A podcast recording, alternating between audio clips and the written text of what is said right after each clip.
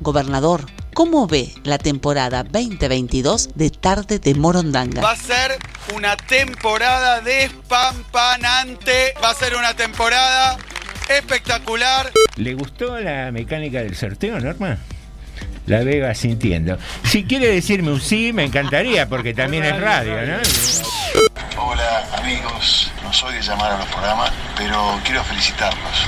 Quiero felicitarlos realmente porque a la radio municipal, por los análisis que hacen, por lo divertido. Muchas gracias, no creo ser tan grande. Daniel López nos manda mensajes y quiero mandar un gran abrazo a ese grupo tan cálido, José Normayale y el operador también. Entre todos hacen un programa súper entretenido. Que tiene que ver también con una concepción de este programa. Eh, no sé, existe la revista Forbes, creo que se llama, que te habla del ranking mundial, de quiénes son los más ricos.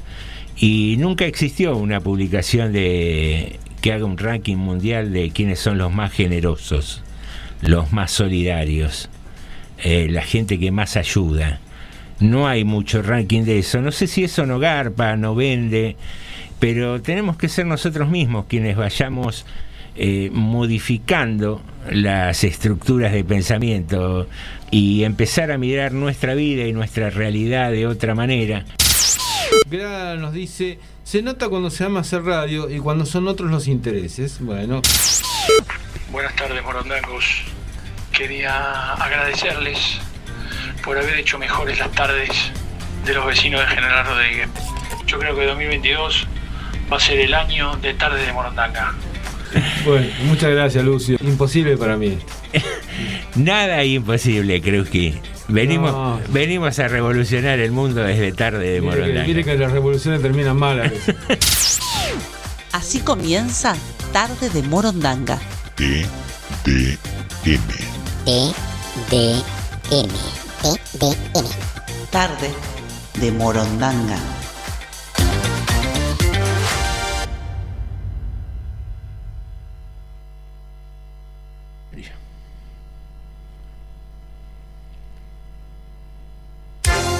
Sumario. Sumario T, D, M. en Tardes de Morondanga. Sumario. Sumario. Anda avisándole a todos. Hoy no te lo podés perder. Manda un WhatsApp al 237 4100 895. Esto pasó hoy en Rodríguez. Hoy hablamos de lo que todos quieren saber. Sumario en Tardes de Morondanga.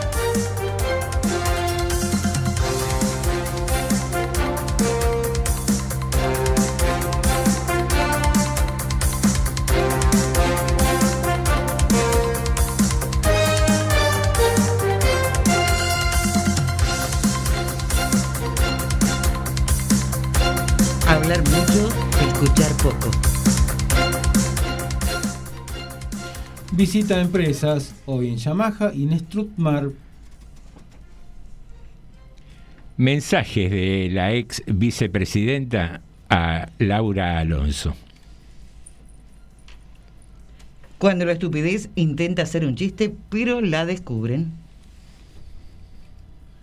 Reunión con el ministro Cato Podis entre el intendente y funcionarios.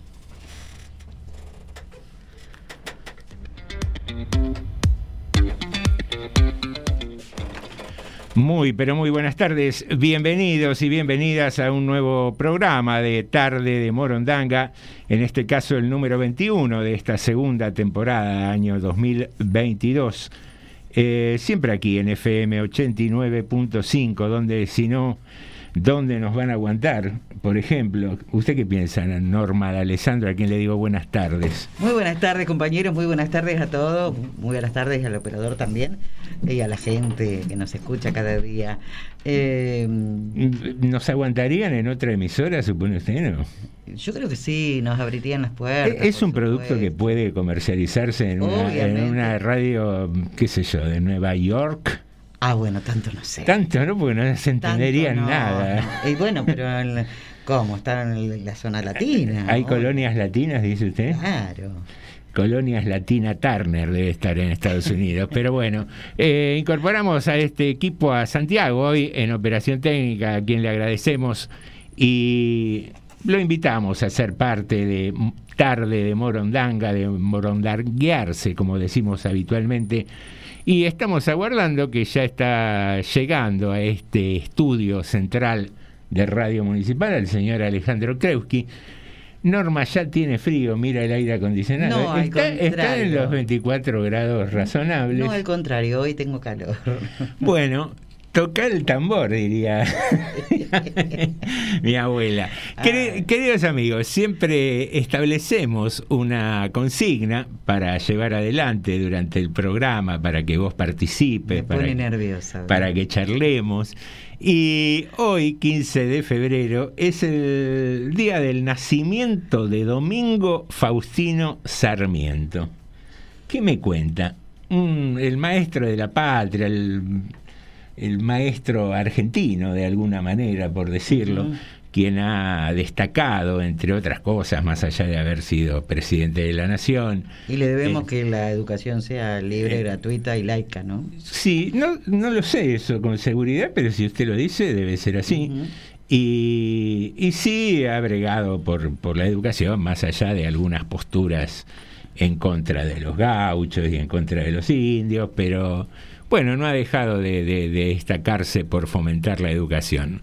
Y a partir de ahí, a partir de ahí nos inspiramos y no te vamos a preguntar qué maestros tuviste en tu vida, porque suena demasiado ampuloso, demasiado estridente, pero sí que pienses y nos cuentes, así como nosotros vamos a contarnos, eh, quiénes, de quiénes, mejor dicho, aprendiste cosas.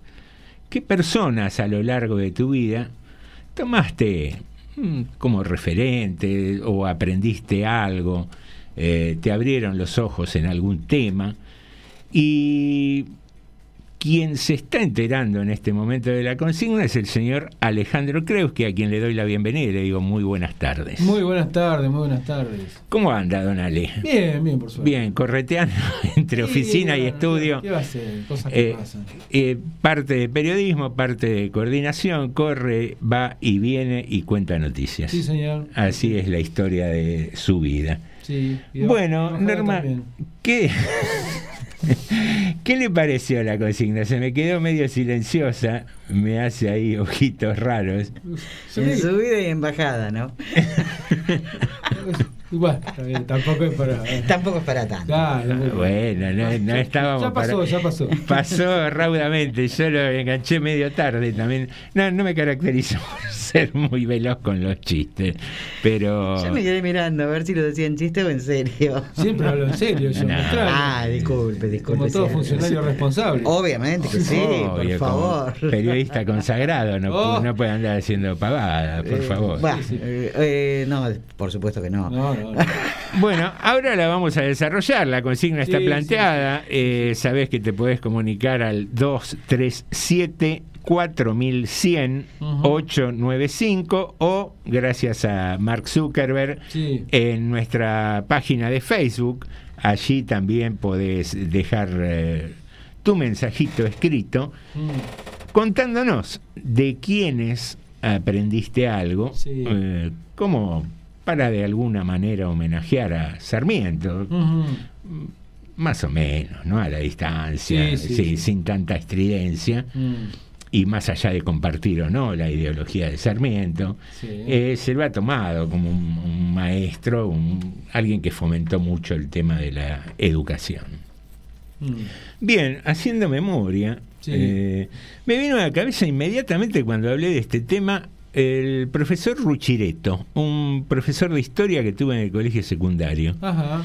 Eh, supongo que sabía muchísimo o era la, la rutina de dar siempre la misma materia, pero me sorprendía en tercer año, cuando hicimos historia argentina, que el tipo venía y decía, hoy qué, qué punto toca del programa. Tal, le decíamos nosotros, porque Claro. íbamos siguiendo Mm. todo el programa clase por clase y el tipo empezaba, se colocaba los dos pulgares en el chaleco, porque en ese momento usaba traje con chaleco, Sí, sí, sí. y empezaba a disertar. Mm. Ahí, empezaba a hablar del tema que vos le decías que venía en el programa, eh, arrancaba. Y tenía una virtud que era interesarnos en la historia. La contaba de una manera muy dinámica, eh, intercalando ahí algo de- del chisme histórico que genera un poco más de atracción. Sí, sí. No, no como esos profesores que te dan datos de hechos, Sí, eh, fecha, ¿viste? Esa cosa fría. Así que me vino a la memoria el profesor Ruchireto, a quien tomo como un, un maestro, uno de los maestros así de mi adolescencia, ¿no? De que me, me- me estimuló para que leyera un poco de historia. ¿Y Norma? Eh, Y yo pienso que son varios y distintas etapas, ¿no? Y sería cruel Sí. nombrar a unos y a otros no.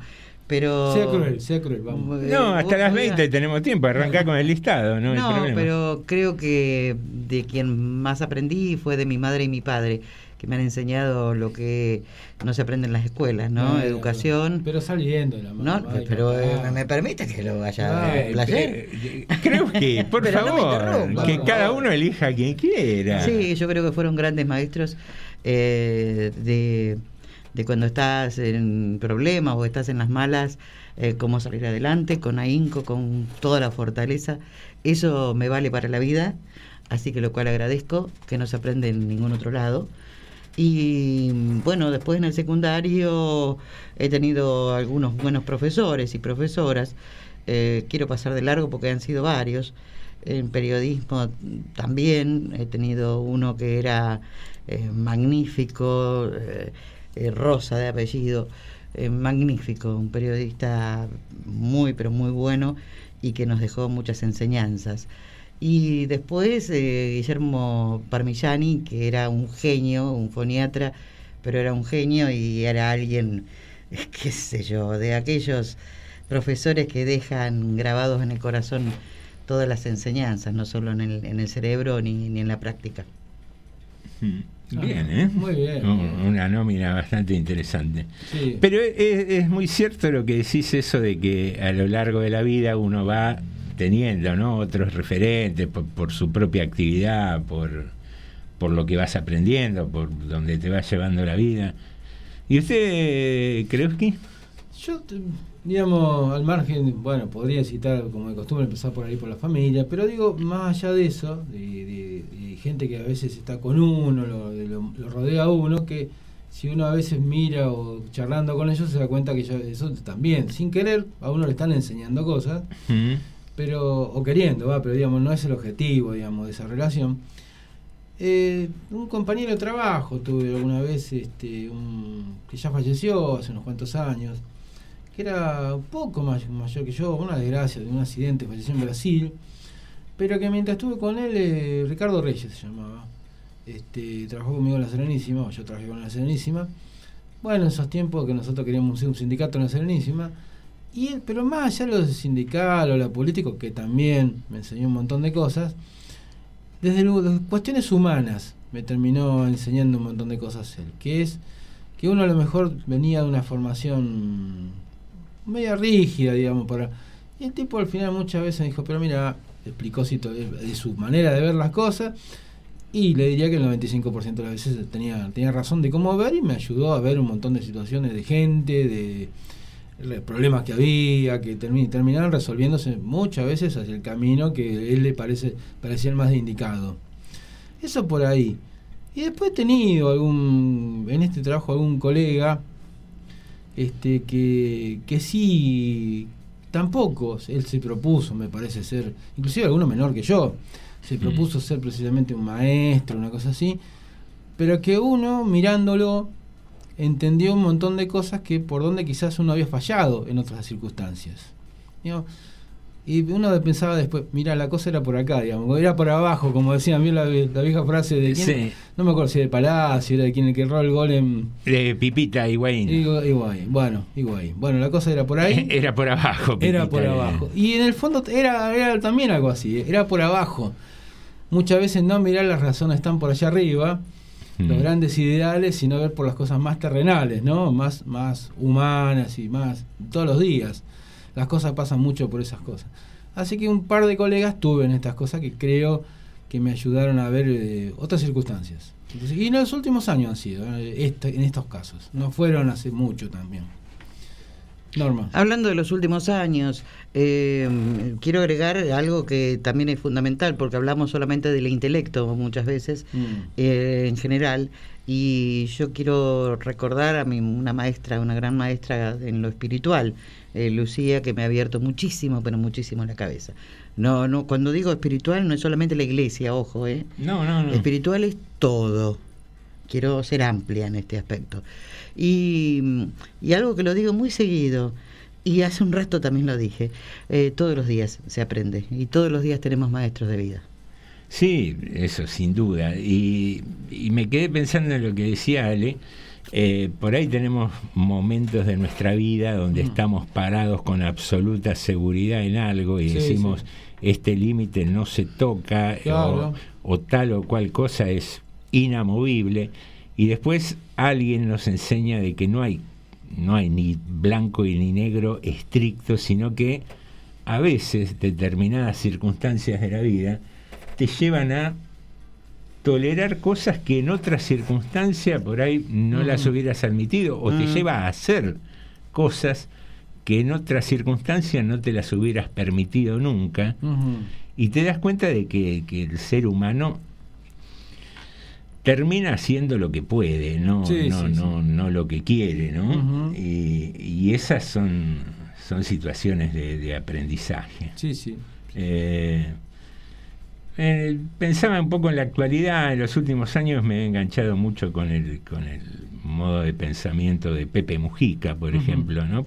Porque uno eh, que, que ha andado por la política y eso, que ha tenido alguna militancia en, en alguna temporada de su vida, después eh, la política se vuelve tan, tan real y, y tan cotidiana que a veces decepciona un poco y, y por ahí reencontrarte con tipos que tienen un- una manera de pensar eh, cargada de filosofía mm, y, de, y de una...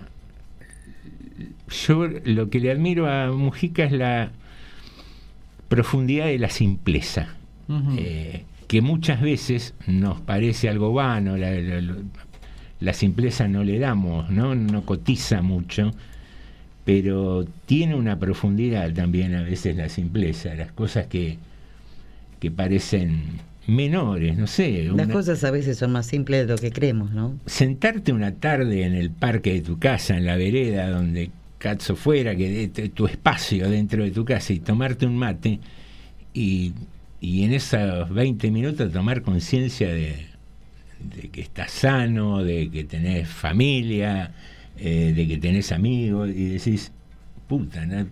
¿por qué no paro un rato Qué cada rico que día? soy, ¿no? cada día y me doy cuenta de esto, ¿no? Que, por ahí a veces nos perseguimos pensando más en lo que nos falta que en lo que tenemos. Porque es una sociedad consumista y, y estamos Bueno, inmersas en, pe- inmersos en ello. Precisamente el mensaje de Mujica habla de eso mucho, ¿no? Y, y me parece un tipo que me ha enseñado a, a- a pensar un poco de otra manera también. Bien, queridos amigos, está planteada la consigna del día de hoy. Eh, sabés que podés enviar mensajes eh, al 237-4100-895 o bien a nuestra página de Facebook. Allí nos encontrás. Hoy, gracias a Dios, pareciera que Internet funciona correctamente. Ajá. Y nada, podés dejar ahí tu mensajito respecto de... eh, decir quiénes fueron tus maestros suena muy pesado, pero eh, algún referente que hayas tenido a lo largo de tu vida, ¿quién te enseñó cosas, eh, básicamente? Yo te- me pregunto y les pregunto, ¿por qué la vida nos enseña muchísimo y aprendemos tan rápido cuando nos pasan cosas malas? ¿Se pusieron a pensar alguna vez eso? No sé si es tan así. ¿eh? Yo tam- eh, te, te iba a decir lo Sí, con los con- No, los no, porque contra. lo, lo coordinamos recién afuera. Si llega a decir esto, vamos, a, decir- vamos a decirle que, vamos a decirle que no. No, eh, gracias a Dios no me han pasado cosas muy graves. eh, qué sé yo, he perdido familiares y eso, pero eh, no sé si la muerte me ha cambiado la manera de pensar. De No la vida. siempre la una, muerte, Una ¿eh? muerte cercana, digo. Eh, no sé si me ha cambiado la manera de pensar sobre la vida, eh, así que no sé. Y después, sí, hay cosas que por ahí pero que después a la distancia ves que son menores, qué sé yo, un, amor, una ruptura, decís, uy, no, me cambió mi manera de pensar. Eh, pero no sé si es tan así. Claro, depende de la experiencia de cada uno. Sí, sí, no, yo supongo, a ver, esto es como todo, ¿no? cada, ser humano es un universo y, Tal cual. y vive la vida de una manera distinta. Sí, no, yo no yo tampoco creo que sea estos momentos de crisis que uno aprende tan, no creo, porque aparte en esos momentos de crisis uno no está muy lúcido muchas veces para aprender mucho. Me parece que lo que lo que sí a veces lo que provocan las crisis es que uno tiene que tomar caminos alternativos y ahí aprende, pero no por la crisis o por la desgracia, sino por los caminos alternativos que uno tiene que tomar. Y ahí, ahí sí puede, puede ser que uno aparezca. Es que siempre hay que tomar una salida. Claro, sí, bueno, pero digo eso, pero no es por no es por la desgracia, no es por el malestar, no es por la crisis, sino porque uno agarró y dijo, bueno, por lo eso que estábamos haciendo, así no iba y vas por otro lado. Pero ya digo, no creo que sea ni el malestar ni, ni lo terrible, sino que uno se puso en la cabeza, bueno, como dijo Einstein, no podemos insistir dos veces con lo mismo para que para conseguir resultados distintos, ¿no? Lo he dicho de otra manera. Bueno, Creo que eso pasa. Pero bueno, son, qué sé yo, son opiniones de cada uno. Seguro, seguro. Eh, bueno, vamos a cerrar este bloque con uno de los informes que anunciábamos en el, en el sumario, que tiene que ver con una, una payasada que la hemos tratado de titular de manera humorística, pero da más tristeza que, que gracia. Cuando la estupidez intenta hacer un chiste, pero la descubren. Una familia comió en un establecimiento gastronómico en San Clemente del Tuyú y al retirarse pagó la cuenta con una tarjeta de la Asignación Universal por Hijo, la AUH. El dueño del local se burló en las redes sociales por lo ocurrido, pero recibió muchas críticas de los usuarios por su acto discriminatorio. El hecho se dio a conocer a través de Claudio Santorelli, propietario del restaurante La Parrillita, ubicado en San Clemente del Tuyú, en la costa Atlántida, Atlántica, perdón, quien hizo una publicación en Facebook mostrando una foto del ticket de una cena acompañado de la tarjeta AUH que fue utilizada por una familia para poder pagar la cuenta. En su publicación se puede ver la cuenta por un monto de 4.900 pesos y la tarjeta con un mensaje que expresó lo siguiente, no sabía que eran para comer en un restaurante. Según se puede ver en la factura, la familia pidió una gaseosa de un litro, 530 pesos, una milanesa, 730 pesos, papas fritas, 3 por 90 pesos y un cuarto de parrillada, 2.850 pesos. A este monto se le suman el de los cuatro cubiertos, 400 pesos, dando un total de 4.900 pesos. La imagen, que comenzó a circular en redes, se viralizó por la cantidad de críticas que recibió Santorelli, quien finalmente se retractó de sus dichos mediante un pedido de disculpas público. Quiero pedir disculpas por la publicación que realicé hace unos días sobre el pago de una adición con la tarjeta de la Asignación Universal por Hijo del ANSES. Esto no ocurrió en Don Venancio, esta situación ocurrió en La Parrillita y soy el único responsable de la publicación, así expresó Santorelli al respecto. Además, el propietario pidió que se desligue a sus socios y a quienes componen el equipo de negocios e insistió en que la responsabilidad caiga sobre él. Aunque los usuarios tampoco reaccionaron de buena manera ante esto y continuaron con las críticas hasta que finalmente Santorelli eliminó y cerró su cuenta. Muy bien, se ve que, a ver, de todos podemos cometer equivocaciones, pero hay, hay prejuicios que no son, eh, sin duda, equivocaciones. Eh, es claro acá que los socios del señor lo han apretado un poquito para que se hiciera cargo. Aclara que no sucedió en Don Venancio, que debe ser otro restaurante donde eh, también es socio, sino en la parrillita. Pero nada, cuando vimos esta noticia a mí me rememoró esos prejuicios estúpidos muy muy de clase media de decir, no, pero pasás por una villa y tienen antenas de DirecTV. ¿Y qué querés que no miren la televisión? Eh, ¿Qué diferencia hay en eh, gastar el, el, monto que tiene la tarjeta de asignación en un supermercado o en un restaurante? Estás comprando comida y aparte que alguien que percibe la asignación no tendría derecho a ir a un, un restaurante. Gusto, un, Dar, un darse gusto, un gusto. Claro. Pero yo me, yo me acuerdo cuando había esas críticas, en algún tiempo cuando alguna mujer se compró una crema para manos. Es lógico. Bueno, pero está bien. Pero ¿se escucharon esas críticas? O, sí. para, o que iba a una peluquería y gastaba un poco de plata. Yo digo, ¿pero qué? Porque el tipo recibe una UH, ¿qué tiene? ¿Que vivir en un caño? Digamos, tiene que vivir en el caño, sí, no bañarse. No, no puede no, tener celular. No puede tener celular. Bueno, conceptos, prejuicios que hay y ciertos, digamos, como dice Dolina, cierta cuestión tilinga de un montón mm. de gente que se cree que es más inteligente, más viva, comparten códigos así medio gorilescos con un sector de la sociedad que se creen muy vivos, se creen superiores, porque los otros son negros. Ese es el, el concepto que tienen, me parece, ¿no? Terrible, terrible este informe. Y bueno, ahí si andás por Mar del Tuyú, acordate de no ir. Uh -huh. Ni a la parrillita, Lo mismo pensé yo. ni a Don Venancio, porque le estás dando de comer a Cachivache. Muy bien. Al hermano, al, al hijo de Tarzán, digamos. lo mismo cuando estaba dando el informe pensé lo mismo. Es para no ir. Dice. Nada, es para elegir, elegir a quién, a quién le das ganancias y a quienes no. Nada, es una cuestión de, de, de consumo pero, ideológico, si querés llamarlo le, de alguna Le voy a decir una cosa, mire lo que voy a decir, ¿no? Si el tipo aprendió, yo diría de ir. Si el tipo aprendió, está bien. Está bien. Digamos, cometió un error. Si, se dio, si, lo, si es sincero, si es sincero que se dio cuenta que cometió un error, bueno, le sirvió para aprender. Ojalá. ¿Y si no aprendió? Y si no aprendió, bueno, eh, él y unos cuantos más aprendieron que por lo menos se tiene que callar la boca. lo, cual no deja de ser positivo también. Queridos amigos, eh, tenemos la consigna expuesta. Quienes te enseñaron cosas en la vida, siendo las 18.28, podemos arrancar con algo de música. Eh, ¿Qué te parece? Vamos con el 4 Santiago cuando quieras.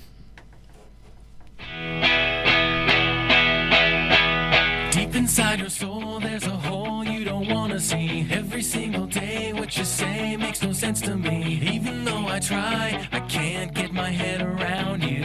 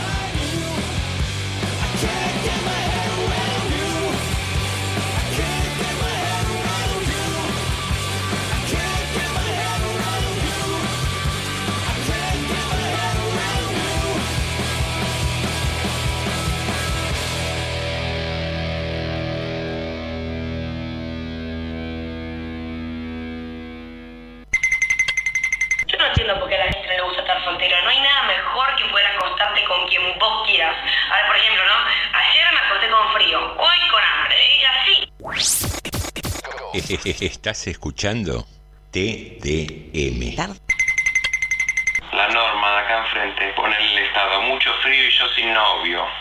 Cinco pibes tenés norma. Abraza uno. Dejate hinchar la pelota, puedes ir de novio. Estás escuchando TDM. Tarde de Morondanga.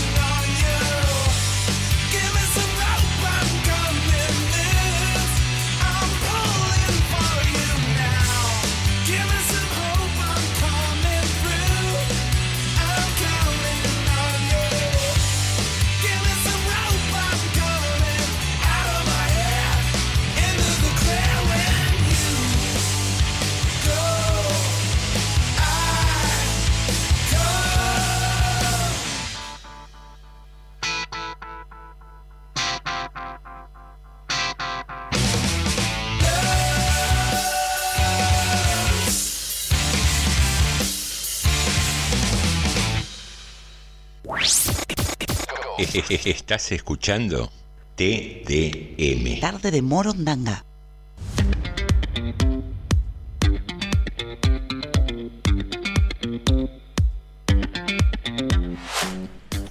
Muy bien, queridos amigos, aquí estamos en el segundo bloque de Tarde de Morondanga a las 18 y 36. Y a esa hora precisa hay noticias. Tenemos noticias locales. Hoy el intendente estuvo en la empresa Yamaha. En dos empresas estuvo acá de General Rodríguez. En Yamaha por el tema del sorteo que están haciendo estos planes nuevos de Yamaha para la venta de motos. Que están haciendo por sorteo tipo círculo cerrado. Y le está yendo bastante Mm. bien por lo que nos dijeron. Ah, mira vos, Por hay suerte. mucha suscripción de, Por de suerte, planes. sí, aparte estamos hablando de motos que habitualmente las Yamaha no son las motos más baratas del... No. No, precisamente, ¿no? Creo que son modelos 125 y 250 y salen unos pesitos. Pero bueno, están haciendo especie de círculo y le está yendo bastante bien a Yamaha por lo que nos dijeron, con lo cual mejor para General Rodríguez porque acá tenemos la fábrica. Eso por un lado estuvo el intendente participando y después fueron a visitar una empresa que se llama Strutmar, que está acá en la zona del sector industrial planificado, que bueno, precisamente para hablar con el personal, con la gente de la empresa, para ver, bueno, se está trayendo, se está hablando con gente del Ministerio de Producción Nacional y Provincial para ver cómo, digamos, puede hacer para ver si pueden meter algunos empleos más también, ¿no? La idea, algunos programas que tiene, también estas, estos ministerios para, bueno, para las empresas. Estrumar es una, si yo no me equivoco, es una de las empresas que, por ejemplo, que en el comienzo del gobierno fue la que donaron parte para el hospital modular.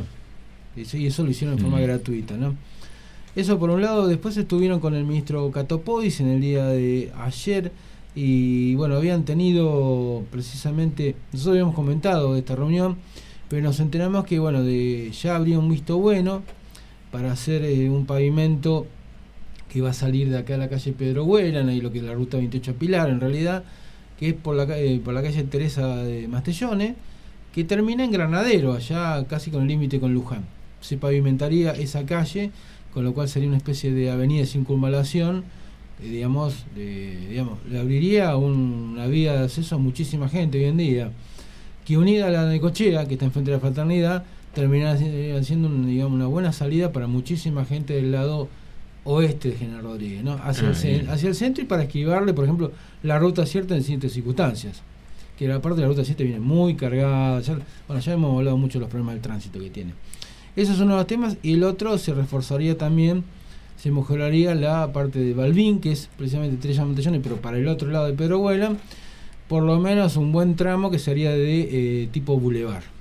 La idea con la cuestión de pluvial también, bueno, ese mejoramiento se está pensando precisamente que con el ministro Cato Pues, aparte de otras cosas que se van a presentar la semana que viene.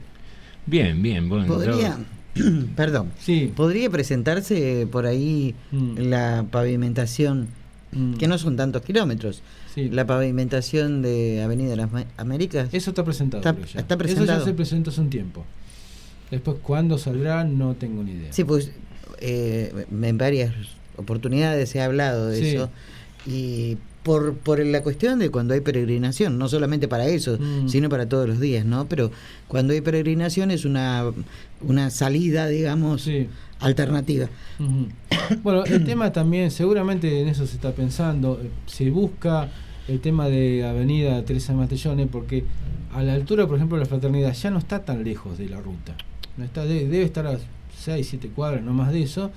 Y ya con eso, precisamente, se le daría, aparte de abarcar otros barrios distintos, que los que ya tienen la ruta, eh, digamos, se le da a un montón de gente más que está cerca de la colectora, también la posibilidad de ir por ahí. Insisto, cuando se una con Necochea, que ya se empezó a hacer, por ejemplo, muchísima gente va a poder venir de, ese lado de Rodríguez hacia la ciudad sin tener que venir hasta la ruta 7. Y, y estaría también después esa posibilidad cuando hay peregrinaciones, por ejemplo, que la gente llegue a la fraternidad, llegaría por atrás. Bueno, la Avenida de las Américas está pensada también, porque, digamos, como forma de, eh, de destrabar un poco el tránsito muy fuerte que hoy en día tiene la ruta 7, que es muy intensa. muy Sí, intensa. está, yo que vengo por ahí Sí. está cada vez más, Sí. más pesado. Y hoy era una locura con el accidente ese que hubo en el Claro. kilómetro 40. Ay, Claro, horrible, Sí, terrible, sí, sí. pobres. No, pero ya normal, ¿eh? ya normal. Bueno, a todo esto queremos sí, saber, el pueblo quiere saber. eh. Eh, ¿Está bien el chofer? Porque lo- tardaron en sacarlo. Sabe que no, no, no seguí el tema. Como no era Rodríguez, la verdad, soy sincero, no seguí el tema. Le- Ujú. le soy totalmente- Porque sucedió en la reja, en el acceso. vamos, vamos a averiguar. Ese kilómetro 41 es Francisco Álvarez. Francisco Álvarez. Sí, pero la verdad que no, no seguí el Bueno, tema. ya en un ratito pero vamos a- complicado, ¿eh? te digo que a las 3 de la tarde todavía la colectora y la ruta estaban terribles y para sí, Fue terrible. el sentido a Moreno un camión cargado de piedra, el otro de carbón, el de adelante, el de atrás ve cargado de piedra. ¿Cómo lo sostenía el camión? Y qué sé yo. Eh, fue realmente un accidente horrible, horrible. piedra. Piedra, papel y tijera. Si ¿Sabes No, que yo no. pensé Ha- lo mismo? hacemos lo que y no podemos. quise decir eso porque quedaba cuando me, me, me- me interioricé del, accidente. Claro, digo, no puedo decir eso, pero lo pensé. Y bueno, ¿qué va a hacer? Muy bien. hay tres heridos, dicen acá, pero no dicen el estado de la gente que estaba herida, ¿eh? por lo menos hasta el momento. Claro, porque quedaron tan retorcidos, se metió abajo eh, un camión debajo del otro, ¿no? Ujú. Mm. Eh, con el peso de la, ya le digo, en- que traía. Sí. Eh, y tardaron bastante los bomberos, lamentablemente, para poderlo sacar. Sí estaba vivo, pero estaba con los hierros tan retorcidos Sí. que les costó muchísimo poderlo sacar. Ujú. Muy bien, esperemos que no haya sido de, de suma gravedad. Esperemos que no. Hace unos días eh, habíamos hablado de un informe que un poco fuimos postergando, pero hoy apareció también otra noticia que, que le volvió a dar cierta actualidad, que era esto de extrañar online. Por eso les quiero contar la historia de Eva. Eva es una viuda y mamá de tres hijos, tiene 78 años y vive en el conurbano bonabrense. En su casa siempre hay alguien para acompañarla y cuidarla, pero desde hace unos siete meses su primer hijo ya no está para asistirla. Murió el sábado 24 de julio de 2021 en el Hospital Municipal Thompson del partido de San Martín. Era diabético, tenía 54 años y el COVID lo desarmó rápido. Fue una pérdida sin tiempo para procesarla una semana de internación en la que mejoraba y empeoraba, otra semana intubado, ya con un diagnóstico severo e irreversible. Se fue sin despedirse. No hubo entierro, lo cremaron y lo llevaron sus cenizas a Mar del Plata, donde le gustaba ir a pescar. El 23 de diciembre, en las vísperas de las fiestas, a Eva la nostalgia le estrujó el corazón iba a ser la primer Navidad sin su primer hijo. Tras su muerte, algunas cosas de él volvieron a su hogar de siempre, a su casa materna. Otras las conservaron sus hijas. Su celular, por ejemplo, quedó guardado en algún cajón de la casa de su madre. A las 19 y 26 de ese jueves, Eva le envió un mensaje por WhatsApp que decía, mañana es Nochebuena y no vas a estar presente, pero sí en mi corazón te amo, hijo. Esperó diez días para avisarle a las 10 y 20 de un domingo, 2 de enero, las novedades del nuevo mundo. Ya estamos en 2022, felicidades Gustavo. El celular seguía ahí, a mano, tal vez en silencio, tal vez sin batería. Cuatro días después, dos minutos después de las nueve de la mañana, otro mensaje. Hoy es Reyes Magos. Ya le compré algo a tus hijas. Quédate tranquilo, hijo, te amo. El sábado 8 de enero a las 16 le preguntó, le pidió algo, lo, lo halagó, lo saludó. ¿Cómo estás, Gustavo? Haceme soñar, así te veo. Te amo, hijo, te extraño muchísimo. Besos, mamá. El jueves siguiente, a las 19, un nuevo y último mensaje. Gustavo, ¿cómo te extraño? Te amo, hijo. Días después, Sasha, hija de Gustavo y nieta de Eva, se llevó el celular que fue de su padre a la casa de la casa de su abuela. Quería vaciarlo, resetearlo y devolvérselo a la abuela, precisamente porque el de Eva no andaba del todo bien. Ahí fue que se sorprendió, entró al WhatsApp y vio el chat de su abuela con su padre. Su padre ya muerto. Le pareció un acto lleno de amor y de ingenuidad a la vez. Tomó dos capturas de pantalla. Le comentó a su abuela lo que había descubierto y ella se rió. Le empezó a explicar que lo hacía cuando lo extrañaba mucho. le mandaba mensajes porque le ayudaba a soportar la situación, a sentirse acompañada, le hacía estar más cerca de él. Quería contarle las cosas que iban pasando. Era la forma que encontró para poder comunicarse con su hijo. La nieta publicó las dos capturas de pantalla en su cuenta de Twitter con la descripción aclarando, mi papá falleció hace siete meses y mi abuela le sigue escribiendo a su WhatsApp para contarle y decirle lo mucho que lo ama y lo extraña. No quiero decir nada, pero estoy llorando. El tweet tuvo 150.000 likes y casi 2.000 comentarios. Cuando contó lo de su abuela, comenzó a aparecer gente que tenía las mismas conductas. Sigo teniendo la línea que era de mi hija. Le envío audios contándole cómo van las cosas aquí y cómo está su pequeño hijo, dijo alguien. Así los mensajes eh, se fueron sucediendo y este informe que habíamos elaborado hace algo de una semana, eh, nos movió a pensar qué sucede con nuestro quehacer cotidiano y las redes sociales, con nuestro quehacer cotidiano y con la tecnología. Y hoy hay un informe también en que un emprendedor argentino, Martín Kogan, mm, creó una plataforma llamada Almaya, que es una red eh, social pero privada, donde uno puede grabar audios o puede grabar videos que serían, eh, a decir del creador, como formativos de tu manera de pensar para la posteridad, para tus descendientes. O sea, yo podría grabar tal vez eh, qué pienso de la vida, qué pienso del amor, qué pienso de la libertad, en un video o en un audio y tal vez mis nietos, mis bisnietos, en, en algún sistema de esa realidad virtual, tal vez con una tecnología donde yo aparezca en un holograma, puedan enterarse qué era lo que pensaba su bisabuelo de temas generales de la vida. Y volvió a reabrirse esta cosa, ¿no? De, digo, ¿qué hacer uno con sus redes sociales? Porque quizás a nuestros hijos o a nuestros nietos eh, encuentran ahí ese espacio que quizás nuestras generaciones precederas encontraban yendo a visitar una tumba o un cementerio.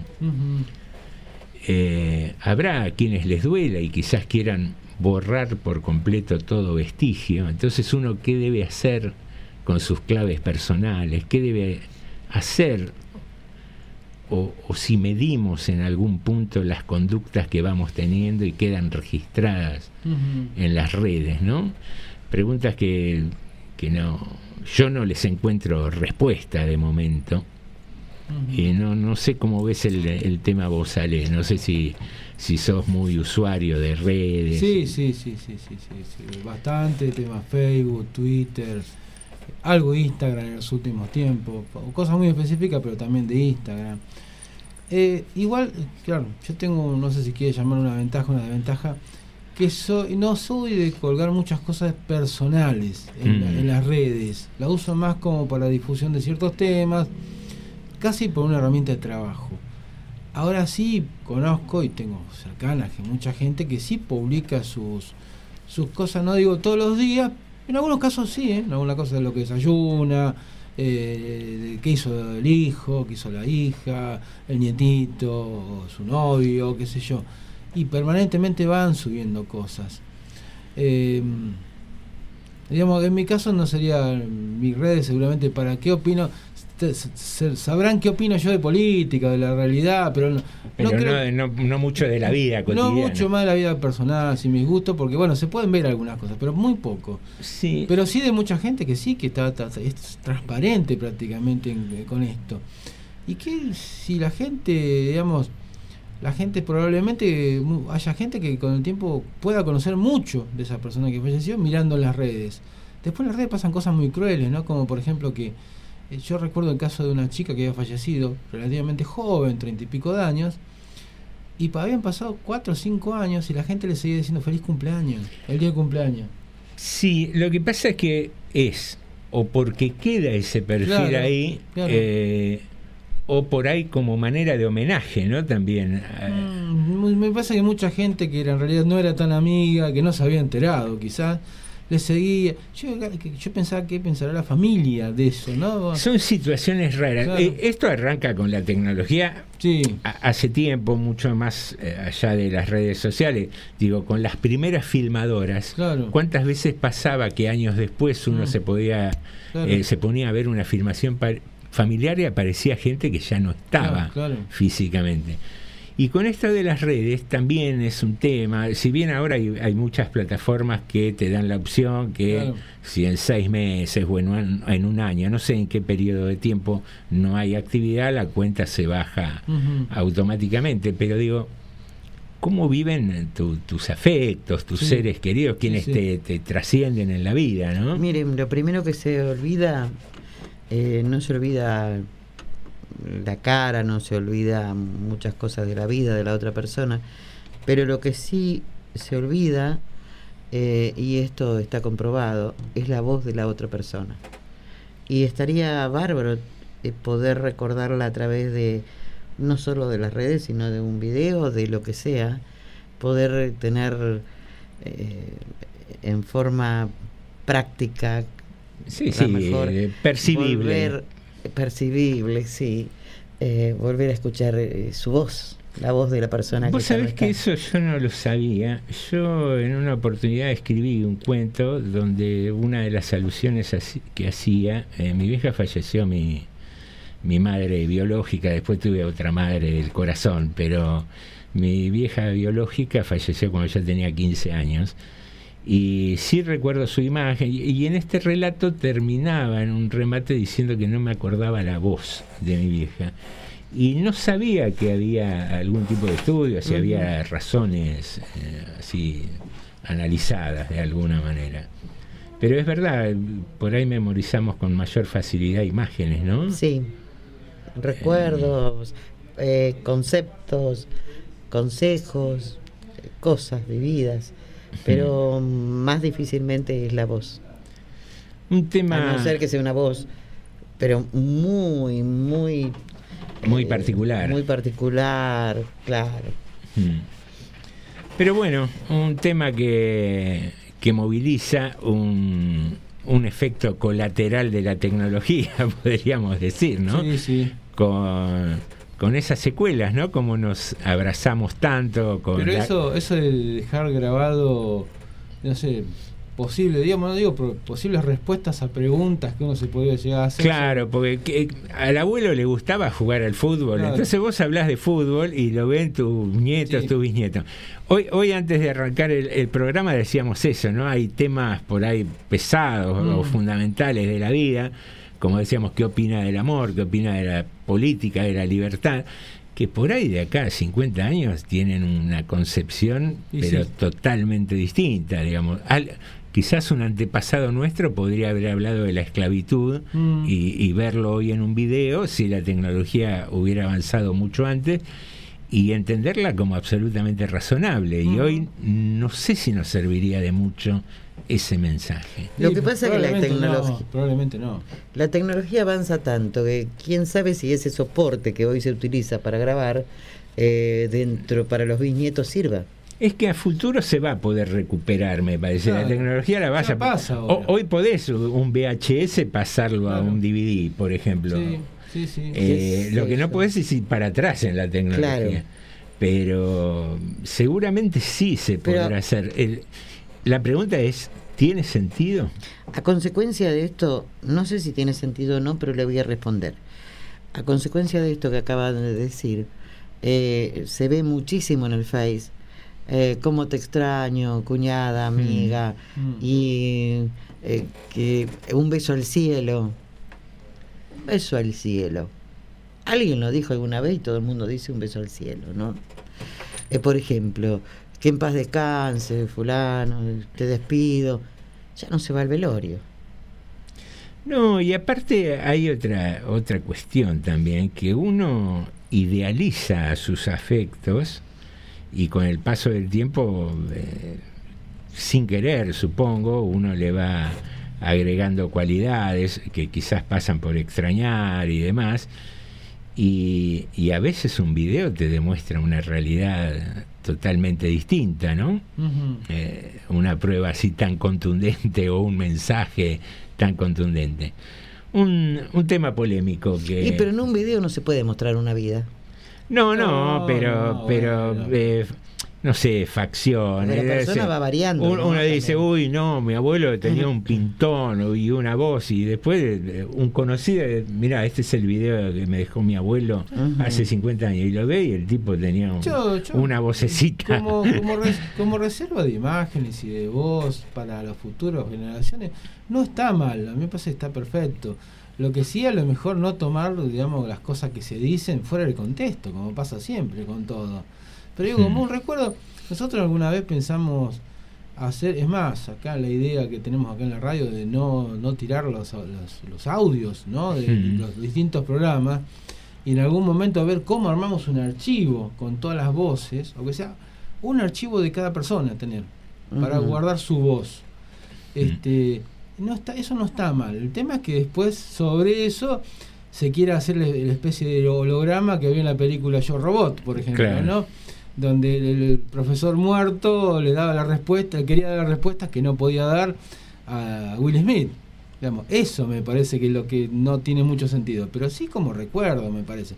En vez de guardar una foto, guardar un video, que se vea la persona en forma dinámica, eh, hablando, que, que todo- eso me parece bárbaro. Traten de si hacen el, todo esto del- ¿De qué? de, de, eh, de guardar los Sí. audios y todo. Traten de no poner justo cuando él me pregunta, ¿qué le parece, Norma? No. Y yo le asiento No, no, con la cabeza Ese- ese no, ese haciéndole el chiste, ¿no? Ese- el ese no. cabezazo de Norma. Justamente. No, porque tiene que hablar. Entonces claro, no, no le va a hacer muda, era la muda, Muda. de la radio. Tema que nos trae aparejada la tecnología y para ilustrarlo y cerrar, ponerle un broche, trajimos un cuentito de Hernán Casiari que se llama eh, Backstage de un milagro menor, creo que es, el título al final del, del audio, lo vas a poder escuchar. Y te invitamos a escucharlo, es cortito, dura 5 o 6 minutos y, y disfrútalo, porque también Cassiari hace una vuelta de rosca con esta situación de la tecnología y demás, que es eh, muy, muy interesante para escuchar. Voy a contar algo que ocurrió hace un mes y que por un momento nos pareció un milagro de entrecasa. Podría narrar el milagro sin dar a conocer su lógica interna, escondiéndoles la explicación que lo desbarata. Pero no voy a hacer eso. Voy a narrar los hechos sin trucos. Ustedes verán las marionetas, pero también los hilos que las mueven. La historia empieza con una mujer sentada en un sillón y sigue con una chica de 11 años que va en un coche por la ruta.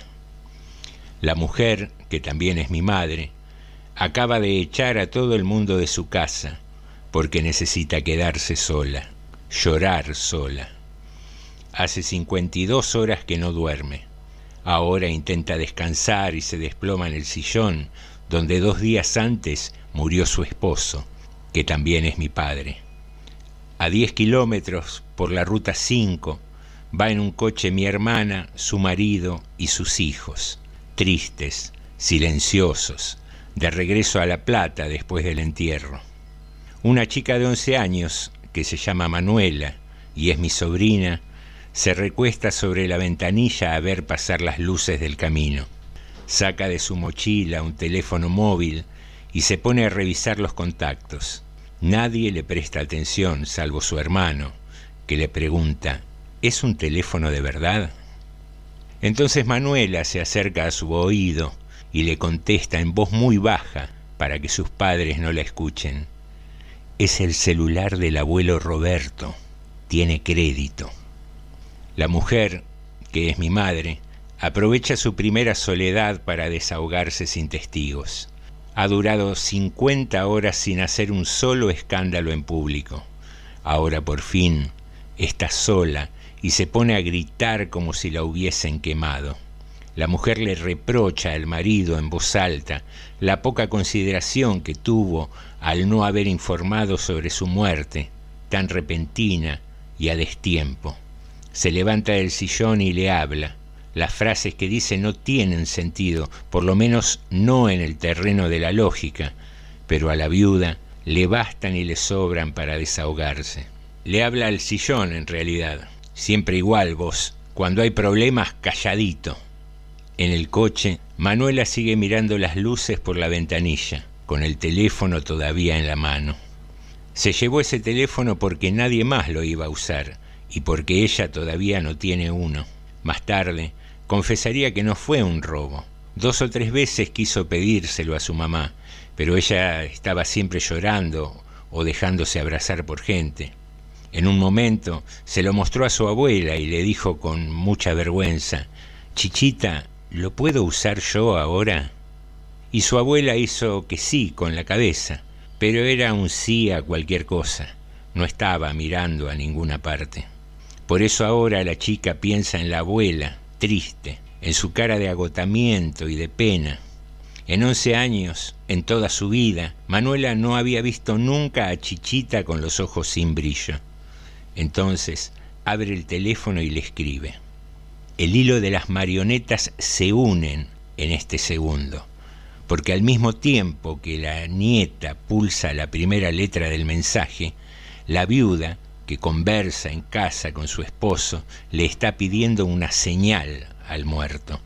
No es increíble, no es mágico que Manuela escriba su mensaje en este punto de la historia. Bien mirado, es natural, es cierto que también pudo haber ocurrido primero una cosa y mucho después la otra, incluso con horas de diferencia, pero están pasando las dos a la vez y no debe asombrar a nadie.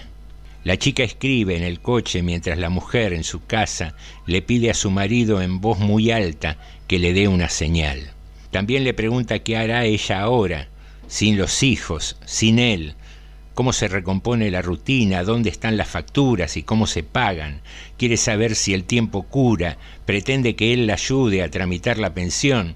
Le pide otra vez una señal, le dice que tendría que haber sido al revés, dentro de 20 años, pero sobre todo al revés. Habla con serenidad, a la vez que Manuela redacta una frase muy simple, de cuatro palabras, a 60 kilómetros de allí. No estés triste descansa. Eso es lo que escribe mi sobrina y envía el mensaje. Después acomoda la cabeza en el hombro de su hermano y se queda dormida. Mientras las palabras de su nieta viajan hasta un satélite en medio de la noche, la mujer sigue con su monólogo encendido. Vos no sos de la clase de tipo que se aparece después de muerto. Yo sé que te da vergüenza, pero tenés que hacer un esfuerzo. Vos entonces suena en la casa vacía el celular de la mujer. Ella se queda con la palabra en la boca y camina hacia el milagro falso, mientras se pone los lentes de leer de cerca. Observa en la pantalla del teléfono una frase imposible en letras mayúsculas. Roberto ha enviado un mensaje de texto. La mujer, que es mi madre, presiona un botón y repasa las cuatro palabras que hace diez segundos ha escrito Manuela desde el auto. No estés triste, descansa. Se queda un rato largo mirando la pantalla, con los dedos inmóviles. No parpadea ni respira. Tiene la luz del teléfono en los ojos y los ojos muy abiertos. Después, la mujer sale del comedor más serena, sin mirar el sillón ni decir una palabra más apaga las luces de la cocina, entra a su cuarto, se acuesta y se queda dormida. La historia acaba así, no hay nada más. Podría haber explicado el cuento omitiendo las escenas del coche y habría salido una historia más o menos prodigiosa, con una viuda que pide una señal y un marido muerto que le responde. Pero no fue así. Conté las cosas como fueron, con el backstage incluido, porque las anécdotas son mejores cuando no tienen nada del otro mundo. Backstage de un milagro menor, Hernán Casiari.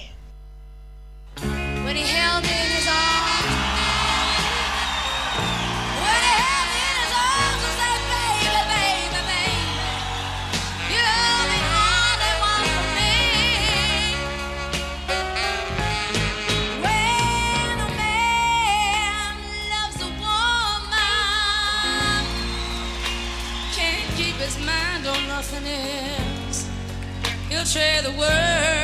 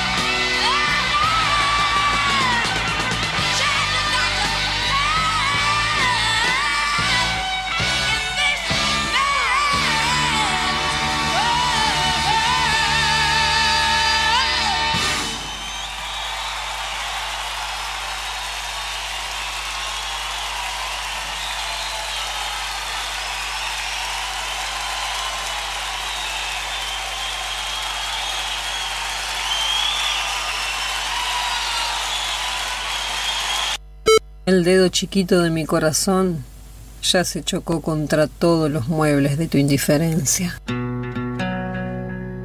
Texto Juan Solá. Voz Silvana Ávila.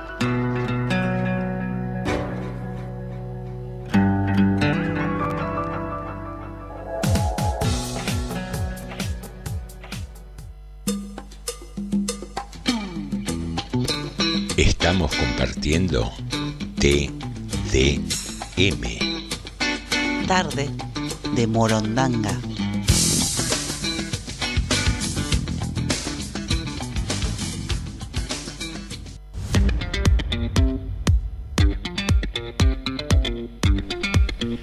Muy bien, queridos amigos, aquí regresamos a un tercer bloque de Tarde de Morondanga, siempre aquí en FM 89.5 donde hay noticias. Bueno, antes tenemos un mensaje de Sandra que dice buenas tardes morondangos. No me había dado cuenta de que no podía recordar la voz, recuerdo su rostro, su risa, su forma de caminar, soñé a mi papá un montón de veces, pero nunca hablándole. Hasta hoy no me había dado cuenta, les mando un beso grande, nos dice Sandra. Gracias, Sandra. Qué cosa el tema de la voz, ¿eh? Cómo, cómo se toma conciencia a veces Sí, sí, de sí, algo que uno no se daba cuenta. Es cierto. Bueno, noticias tenemos en el día de hoy eh, a nivel nacional, casos de COVID, 18.573. Eh, siempre hacemos la más o menos la misma cuenta.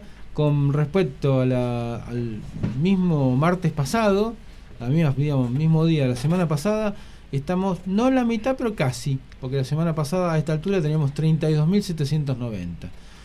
Digamos, 18.573 es un número que por suerte al, sigue alentando lo que decíamos yo, no sé, ojalá toda la semana por lo menos fuéramos a la mitad de la...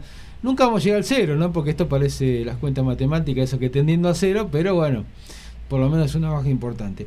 Y otra cosa que se conoció hoy, una noticia que llamó la atención, dos en realidad, que uno que tiene que ver con lo económico también, ¿no? Nueva York despidió 10.000 empleados estatales porque Mm. no quisieron vacunarse. Ah, mire usted, la infectadura, La de Nueva York. de Nueva York. La dictadura norteamericana de Biden. Eh, Biden y. ¿Cómo se llama el de Venezuela? Y dice, bueno, Maduro. Eh, Biden y Maduro, un solo y- corazón, ¿no? Y el coreano, tenían todo el, el eje del mal. Bueno, noticia rara. Después tenemos algo para contar de Bélgica que está pasando interesante, ¿eh? que, que tiene que no con las vacunas, sino con el trabajo. ¿Ahora o después lo, Después, si después lo Sí, desarrollamos? después si quieres, sí, sí. Muy bien, eh, tiempo de comunicación telefónica. Tenemos en línea, la voy a presentar por orden de importancia, según mi, mi escala de valores. A. Amiga, eh, responsable de Macondo y ex eh, directora de cultura del municipio, la señora Graciela Ocampo. ¿Cómo estás, Graciela? ¿Me escuchás? Hola, José, Alejandro y, y, todo el equipo. y Norma también. Y Norma, ¿cómo estás, Norma? Muy bien, ¿cómo estás, Graciela? Maravillosamente. Bueno, yo también, por acá estoy más descansada, eh, duermo, este, bueno, más tranquila, más este, asumiendo o retornando a mi gran amor que es la librería, ¿no? A la Muy que había bien. dejado eh, un poco abandonada. Así que hace horas que estoy sentada acá buscando libros, eligiendo qué recomendarles, de qué hablar. Este, Bien, bien. En la, en la charla anterior, eh, medio como que habíamos eh, hecho esa especie de acuerdo tácito de, de cada tanto que nos recomendaras algo. ¿Qué, qué, qué viene de nuevo? Mira, de nuevo, cosas que voy desempolvando acá en la librería que se me pasan. Bueno, hay tantas cosas que se pasan, ¿no? Pero Mm. estamos en una época en que estamos pensando en que se inician las clases, ¿no? Y mi Sí. preocupación constante es cómo este, pescar, tirar el anzuelo y pescar niñes este, que gusten de la lectura, ¿no? De la lectura literaria y de la lectura de libros, porque bueno, hay mucha lectura este, en los medios, digamos, virtuales, ¿no? Sí. Eh, en los juegos hay también algunos con contenido, otras son pura pavada, como todo, ¿no? Pero bueno, esta cuestión de revincularnos con el libro, voy a cerrar la ventana porque hay mucho ruido, ¿no? A motos que... Eh, un poquito se escucha de fondo, pero eh, de todas maneras te, te ¿Se tenemos clarita. Bueno, ¿sí? bueno, bueno.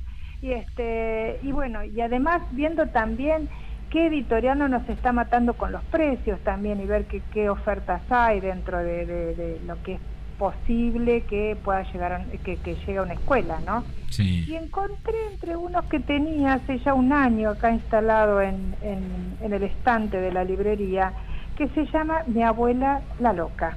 Y me tocó muy de cerca porque dije de qué se trata, que es un personaje construido a partir de qué, ¿no?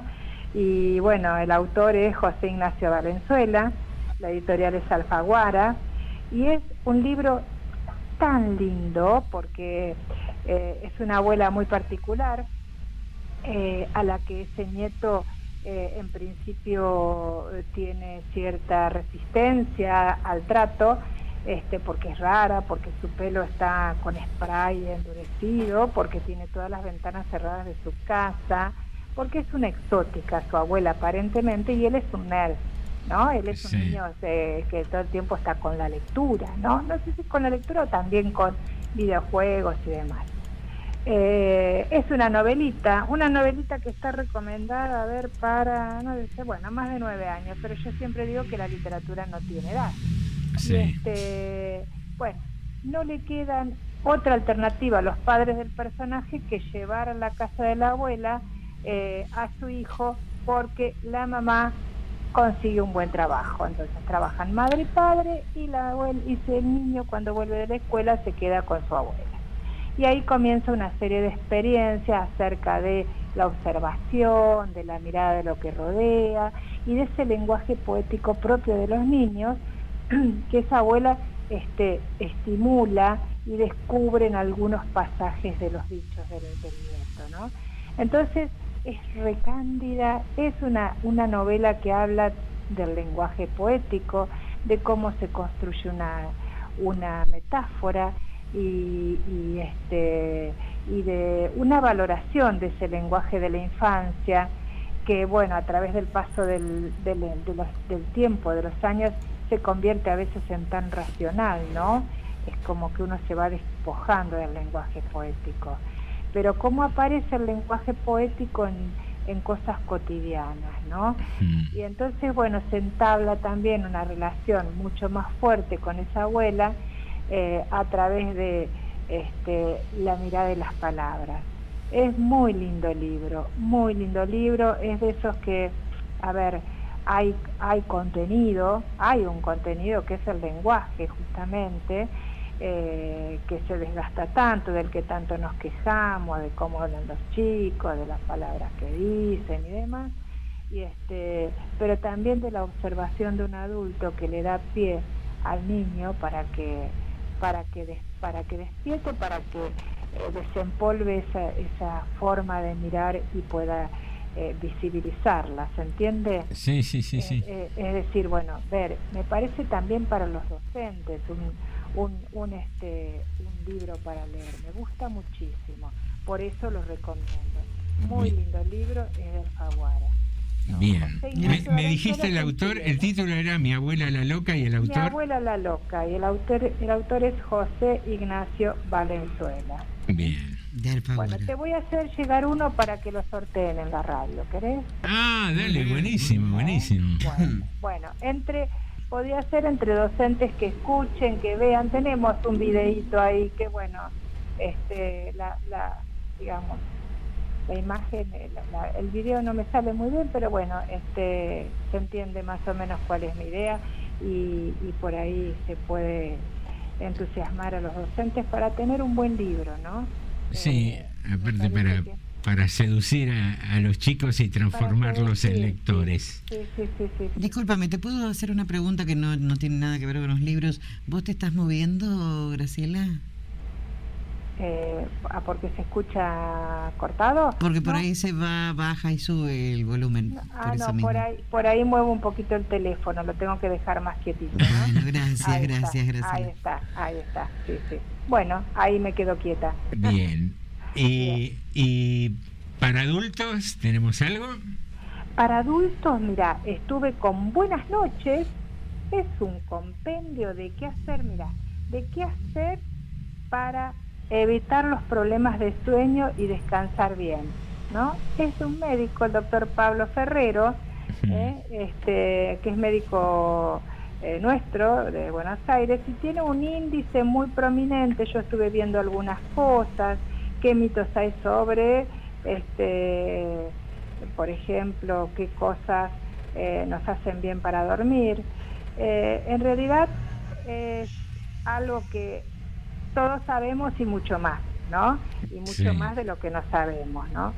Por ejemplo, eh, lo importante que es dormir, que lo sabemos, los riesgos del mal sueño en la salud, eh, ¿cuál es? A ver, uno puede decir yo duermo ocho horas, pero hay que ver la calidad del sueño. ¿eh? Este, el tema de dormir en los horarios, yo lo estuve practicando bastante, esto de seguir los horarios naturales, tratar de no irnos tanto de joda por ahí a tomar cerveza este, y, este, y parar y descansar después de una cena Sí. frugal. O, tomar la cerveza o tomar la cerveza en el desayuno, ¿no? Para También, poder descansar de noche. Se va el efecto. Sí, ¿no? sí, sí, sí, sí, sí. O tomarla para descansar una noche plácidamente, ¿no? Claro, claro. No, pero vos sabés Pero que, es que no se cierto eso, que biológicamente no es lo mismo dormir de noche que, que de día, ¿no? Claro, sí. Dice, también el mito de la siestita. Yo tenía una médica que siempre, que, está genia, es una, una diosa la médica, ella siempre está genia, pero ella siempre decía que había que dormirse una siestita. Y acá le está refutando un poco esta teoría. Entonces uno pone en diálogo las creencias y este, las indicaciones de un médico con mucho recorrido este, para, digo, para ver qué es lo, cómo nos cae, cómo dormimos mejor, ¿no? ¿Qué pasa con el café también, no? Cómo la cafeína, bueno, este, y bueno, ¿qué pasa con la marihuana, sí o no? Ahí deja como picando la cuestión, ¿no? Si una un, un, este, una pitada de, de un faso, ¿no? Este, Sí. contribuye o no contribuye, ¿no? O altera el sueño. Si un es- estupefaciente altera el sueño o lo provoca en intermitente, ¿no? Porque uno puede decir me dormí, este, tranquila, este, pero al rato uno se despierta, ¿no?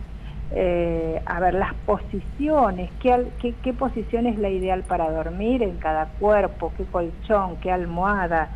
Es como un gran abanico, este, que bueno, que de acá uno tiene que salir durmiendo como un angelito. Qué bueno, está buenísimo Sí, ese libro. sí, sí, sí, y las preocupaciones, ¿no? Porque muchos se despiertan por preocupa- sí, preocupaciones también. Sí, sí, sí. ¿Qué es el insomnio? Eh, además del insomnio, ¿qué otras patologías del sueño hay? Como la apnea, ¿no? Que es tan peligrosa, como patadas en la noche.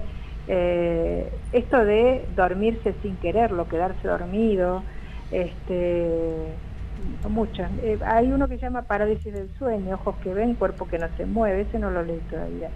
Eh, bueno, pesadillas y pandemia, eh, las pesadillas de los chicos, es muy, muy vasto este, este libro, muy interesante. ¿Por qué será, Graciela, que cuando uno es chico sueña que, por lo regular sueña que lo corren y... Ay, sí, que lo corren y que te caes. Y Sí. no, que no te dan las piernas y no podés.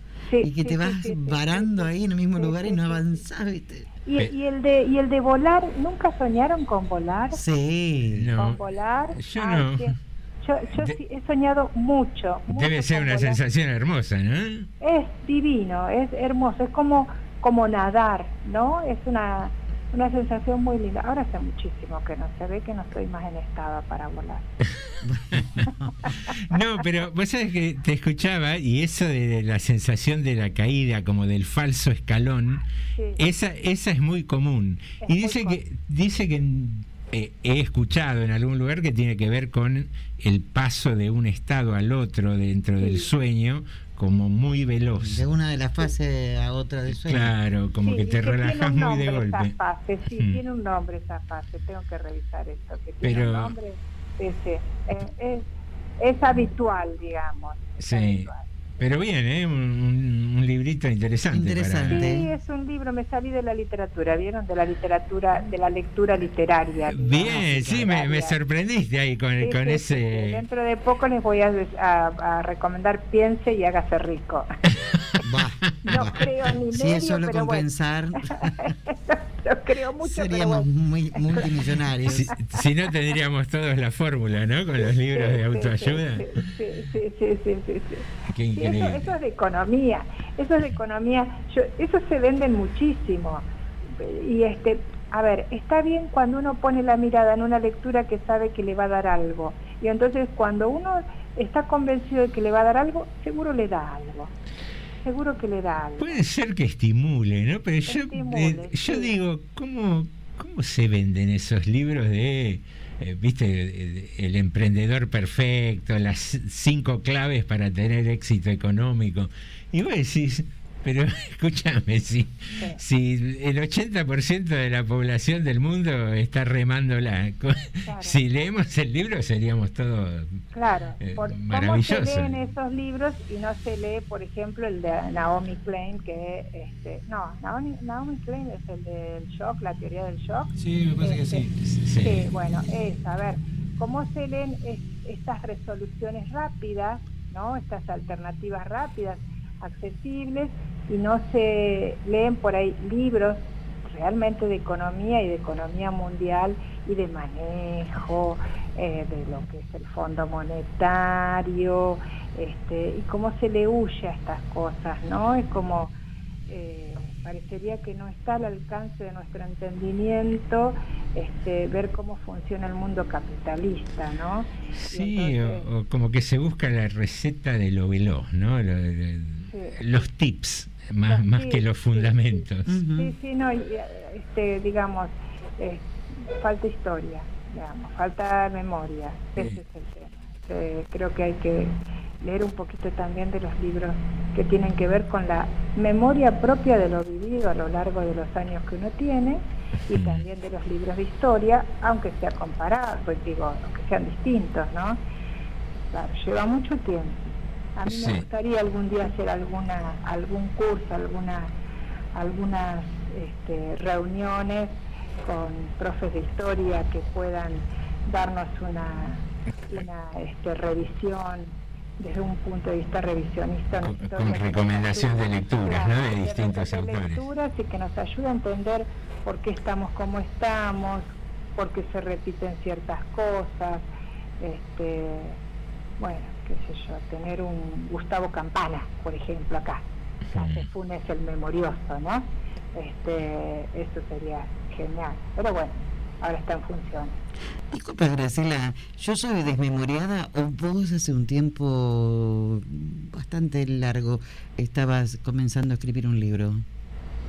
No, no, no. Yo, yo tengo algún que otro cuento escrito, pero abandoné completamente por la lectura. Es una tarea muy pretenciosa. A mí me parece que, este, no, he escrito algunos cuentos, pero me gustaría tener, digamos, eh, desbloqueada mi, mi escritura. Pero eh, estos son tiempos de lectura, que son reescrituras también las lecturas, ¿no?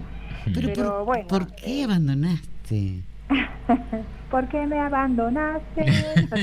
Claro. Vamos a ver si empiezo con Hernán. Tengo tantas cosas para hacer, no quiero eh, entrar en, en, este, en tantas actividades porque después termino detonada como terminé en diciembre. Terminas como la abuela loca. Claro, claro. No, pero esta abuela loca era una abuela loca, linda, eh, Loca linda. loca linda. no Escucha, loca escúchame, Gra, hablando de, de esas cosas, de, de fomentar la lectura, de charlas y todo eso.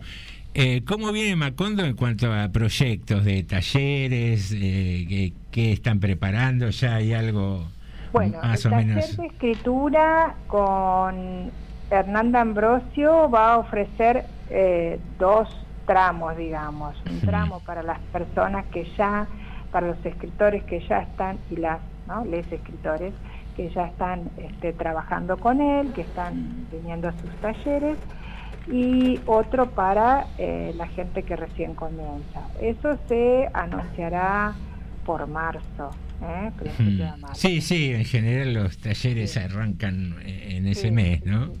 Y después vamos a ver cómo este, organizamos bien el de cuentacuentos, que yo quiero que se retome, Beatriz también, y, y bueno, eso también. Y después el domingo estuve con Mirna Santillán y por ahí hacemos alguna cosa, algunas lecturas en la biblioteca municipal, también ya fuera de Macondo, pero como Macondo, digamos, también, eh, Ujú. colaborando con el municipio, este, en eso. Eh, sí, hay cosas, hay cosas lindas para hacer. y Hay con- proyectos hay encaminados. proyectos, en- hay deseos, hay deseos y, y eso es lo que motoriza, ¿no? Y seguro, seguro. Bueno, que bueno. quedó... Tenía otro que te lo dejo pendiente para la semana que viene, que Dale. se llama El amor es una cosa extraña, esto a raíz del Día de los Enamorados, ¿no? Y, de, y es de nuestra querida Eve Ward o Eve Uhart, ¿no? Es la Sí. Autora nuestra, vecina, que ha fallecido ya unos pocos años hace, eh, y con quien tuve el gusto de hacer algunos cursos, ¿no? Eh, y de, digamos, y de admirar esa lucidez, esa ironía en el tratamiento de las cosas, ese lenguaje, ese, ese humor tan ácido que tiene, pero a la vez este, muchas veces coloquial. El amor es una cosa extraña, es una trilogía. En un mismo libro hay tres novelitas, tres novelas, con unos personajes muy este, relacionados por ahí por- con su paso por la vida, ¿no? Y sus, pero bueno, por ahí hablo otro día de este porque había marcado algunas cosas para leer que son muy atractivas y no les quiero robar todo el tiempo de la radio. No, Graciela, una pregunta cortita nomás. Sí, me- esto sí mucho, un dato casi. ¿Alguien compra los libros de medicina Nelson Castro? Naides diría, Naides, sí, Naides, no, algunos lo piden, algunos es como el, el otro médico, ¿cómo se llama? El, ¿Colmanes? no, López, Eh, Cormillot. No. No. No, sí, yo sé, sí, el otro. Que está en televisión. Sí, el otro medio está en Sí, televisión. sí, sí. todo lo que es televisión este, corre, por eso también cuando ustedes me preguntaban por todos estos libros de economía, Mm, son libros que se venden solo porque nosotros no los recomendamos, vienen, llegan de la editorial y viene la gente y los pide. Digo, no los recomendamos porque no los leímos, Claro. pero sí sabemos que son muy vendidos, que bueno, que llegan mucho a la gente, este entonces bueno, si algún Nobel de economía hay, este el de Kiroyaki creo que es, este, que también ha escrito unos cuantos, y, y bueno, eh, eso se venden. Y entonces también los de, los de este señor eh, médico devenido en periodista, que no me acuerdo cómo se llama. López Rossetti no es. Eh, ah, López Rossetti es uno, pero López Rossetti es médico. Está el otro médico, eh, el, el de el de este TN y todo eso, que es el que me nombraron recién. Castro. ¿Eh? Hernán eh, Cast- no, Hernán Nelson no. Castro. Sí, Nelson Castro. Nelson Castro, Nelson Sí. Castro, Nelson Mm. Castro. No voy a olvidar nunca Mm. la, el argumento que hizo este, en contra de la inclusión de Luis María Pesetti, que es un escritor destinado a niños y adultos también, ¿no? niños Ujú. hasta 99 años, este, eh, por su cuento incluido dentro del plan de lectura que se ofreció en la época de Cristina. Néstor también creo que ya lo tenía así, 2004. Mm. 2004 ya lo teníamos al plan de lectura, este, que se llama Un cuento de amistad que comienza diciendo, Pablo, el que hacía caca en un establo, le dijo a Inés, la de la caca al revés, si quería jugar con él y con Rubén, el de la caca de, de pez. Entonces todo el cuento eh, a- rimaba con la palabra caca. Entonces eso era para él la devastación del lenguaje, ¿no? Sí. Y había, era un estilo tan cortasariano que esconde una historia, es como el que no le, eh, el de la inmiscusión interrupta de Cortázar, ¿no? Este, ese que habla con un lenguaje este, con neologismos, ¿no? Y neologismo. Ese que empieza diciendo, como no le melga nada que la contradigan, la señora FIFA, y ahí empieza una discusión entre dos señoras en la calle. Bueno, Eh, Luis María Pesetti, que es un genio que, ah, este, digamos, aborda distintos géneros, ¿no? Y los utiliza en la recreación literaria, eh, había hecho este cuento que se llama un cuento de amor y de amistad, porque en realidad son chicos que hablan de que una chica gusta de otra y que son amigos y que se pelean, pero a todo le incluye, lo rima con la palabra caca. Entonces, esa transgresión a través de esa palabra le molestó tanto al señor Nelson Castro que hizo un discurso para la academia más o menos. Y, este, y no sabe cómo se divierten los chicos y de eso pueden pasar a Cortázar. De eso pueden pasar a Cortázar con tranquilidad, con instrucciones para subir una escalera, por ejemplo. Seguro, seguro. Gra, eh, hagamos esto, porque quedó pendiente lo de Ward, que está interesante. Eh, eh, ¿Querés que nos comuniquemos la semana que viene y así ya te vamos comprometiendo una vez por semana para, para charlar un poquito de literatura y de... Dale. Por ahí no estoy, si vos, por ahí no estoy, pero si vos me llamas bien temprano y me avisas bien tempranito, por ahí puedo atenderte. Dale, voy dale. cinco Lo- días a, a la costa. Lo, lo organizamos con tiempo. Lo organizamos con tiempo. ¿eh? Dale. Gra, un beso enorme y gracias por atendernos. A ustedes, que los extraño. ¿eh? Alejandro, beso grande. Un abrazo, Norma, Graciela. Un gusto escucharte. José, tenemos que reencontrarnos y tomarnos un vinito. Pronto, pronto voy a andar por ahí por Macondo, dale. ¿Cómo no? Bueno, Hasta luego. un beso grande. Beso. Eh, una amigaza de la casa, Graciela Ocampo, que nada, nos contó las novedades recomendadas. No, no, no solo pasa por novedades editoriales, lo que salió en este mes y todo eso, sino pasa por tener alguien que te recomiende buena literatura. Breve pausa musical y volvemos aquí en tarde de Murondanga.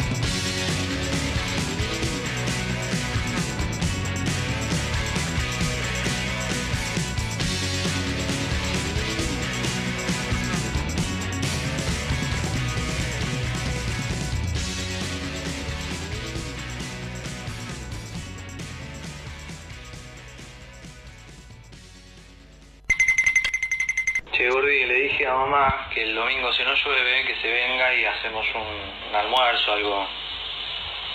Tengo ganas de cocinar algo, no sé, ¿qué te gustaría? Que llueva. Estás escuchando TDM. Tarde de Morondanga. Hola. Sí, ¿qué tal? ¿Para hacerte un pedido? Decime. Quiero cuatro empanadas de carne, una de verdura y queso, una de choclo, una de carne, otra de choclo. No, pará, pará, pará, pará, no puedo anotar así. Ordena cuántas de carne querés, cuántas de choclo y así, no es tan difícil. Sí, tenés razón, disculpame. A ver, listo. ¿Anotás? Dale. Quiero siete de carne, dos de verdura y queso, tres de choclo, una de atún. No, de atún no nos quedan más. Ah, entonces una más de carne. Ahí no te enojás, ¿no? Para reemplazar la de atún. No, no, no, está bien. Bueno, ¿sigo? Otra de carne y otra más de carne. Ah, me estás jodiendo. Bueno, al nuestro la de atún se me cambian los planes. Ahora tengo que inventar sobre la marcha, Nero, ¿viste? ¿Sabés qué? Dictámelo como quieras porque si no vamos a estar 10 horas, dale. Decímelo porque como se te cante las bolas que yo noto. Tres de carne, cuatro de choclo, cinco de carne, una de choclo, nueve de carne, una de carne, siete de choclo, cinco de carne, cinco de choclo, cinco de choclo, cinco de choclo, una de choclo, dos de choclo, cinco de choclo, cinco de... ¡Ey, ey, ey, ey! ¿Qué te pasa? ¿Te volviste loco? ¿Me estás cargando? Eh, la verdad que sí. Estás escuchando TDM. Tarde de Morondanga. Estamos compartiendo Tarde de Morondanga. TDM.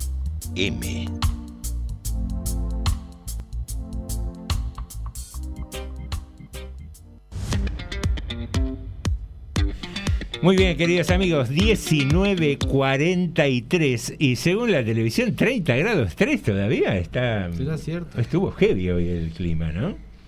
Cal- calorcito en General Y Rodríguez. estaba medio pesado hace un rato, pero ahora no sé todo. Sí, No sé y ahora yo no lo levanté estoy, a UPA. Estoy a dieta, no sé si lo dice por mí. Auspicia este bloque Ascensores García. Con un botón, ¿Qué con pasa? un dedo levantamos 500 kilos. Este.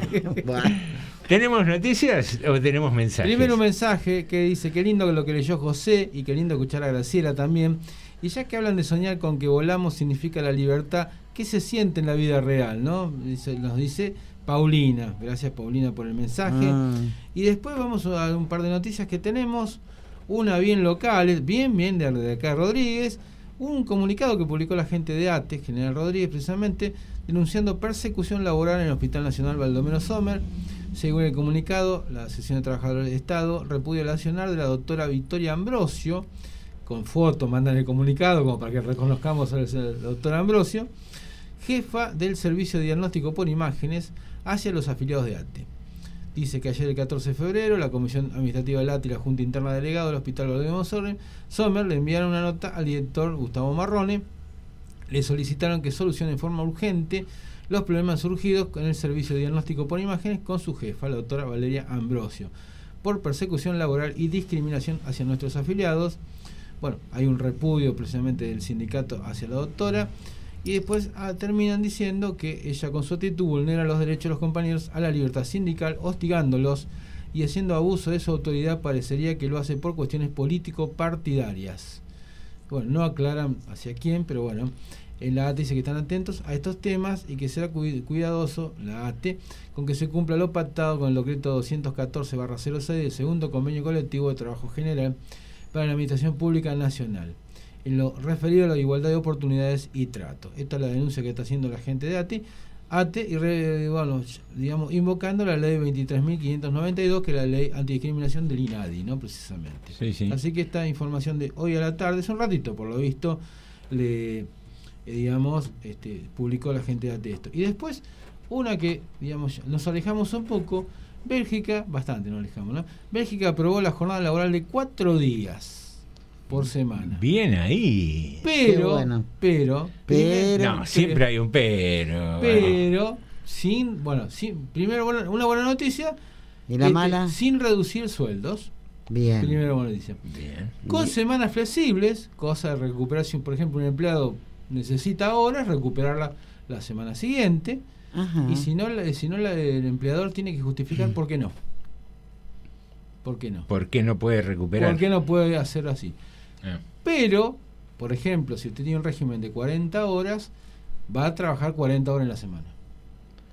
Ah, te reducen un día, pero. Vos le- trabajás los 40 horas igual. Digamos, mucha gente está muy contenta con esto. porque significa viajar un día menos al trabajo, por Claro. ejemplo, para mucha gente que viaja. Vos sabés que e- e- ese Está es un bueno. tema histórico en, Sí. en- en las empresas, ¿no? Hay muchas empresas que desde ya podrían trabajar online y desde ya a veces vos decís, bueno, si el tipo te hace la producción de cinco días en cuatro, Mm. ¿para qué lo haces el amasijo de tomar un colectivo, subirse al tren, bajar, Mm, el, sí. el gasto que implica? Porque, no, porque le pago los 26 días del mes, quiero que esté los 26 días. Eh, habría que pensar un poco en ese en esos cambios de estructura, ¿no? De- la actividad laboral. Y el tema de que lo que tiene que ver con producción, hay mucha producción que se puede hacer así. Después hay temas servicios que ya no se pueden, pero No, no, pero el tema pero- produ- pero el tema de producción sí, y es probable que se haga hasta con ganancia. Con ganancia porque es prender a lo mejor las máquinas un día menos y producir lo mismo con todo el gasto que significa ahorrarse en una empresa. eh, la, la empresa que vos subcontratás o tercerizás de seguridad para la entrada y salida de personas, un día menos es también plata. Sí, emergencias, seguros, un montón de cosas cerrarían, pero bueno, hay que hacer una legislación laboral. Está muy bueno. La- hasta ahora a las empresas mucho acá no le importa, no le interesa eso porque no sería reducción de horas. Mejor, mejor dicho, no habría reducción de sueldos y, no, no Pero si van a trabajar igual las mismas horas. Bueno, pero hasta ahora las empresas no- acá en Argentina no están muy interesadas en cosas de estas. Ellos habitualmente están hablando de otro otro tipo de reforma, ¿no? que no son precisamente de este tipo. Claro, que no haya indemnización. Sí, es posible. Que, Claro, se todo le al pueda- revés. que se le pueda dar latigazos a los trabajadores. Claro, todo al revés. Cosas- Ahora dígame usted, José, ¿es Me- be- ¿usted es belga? Eh, no, ¿por qué? Es como Bueno, trabaja cuatro días a la semana. No, güey, pero porque ta- tarde de Morondanga se, se diseñó así porque teníamos... El lunes yo recupero el viernes porque hacíamos club de narración a las Claro, ahí está. Ahí 22. Eh, está. todo tiene una razón. Todo. Somos avanzados en Muy tarde de bien, muy Morondanga. bien. Muy bien. Y la otra noticia internacional que Rusia está empezando a sacar tropas de la frontera con Ucrania. Bueno, Con lo cual, ¿para adelante o para atrás? no, Está sa- sacando. Está sacando tropas, no está mandando hacia, no está avanzando, está sacando tropas. No, no estoy al tanto de, Sí. de- del, del chiquitaje del conflicto. En Sí. realidad, aquí hay, hay un interés económico, un interés geopolítico. Hay un interés geopolítico ahí. Siempre, si no es económico, es geopolítico, Bueno, siempre. la geopolítica implica que sea económico al mismo tiempo. No, porque, no, a ver, nos Sí, han, sí. nos han metido eh, Que Rusia es la mala. en la cabeza, no solo que Rusia en su momento en Medio Oriente con los Sí. musulmanes que eran que mataban chicos y todo eso y era porque querían el petróleo de, Bueno.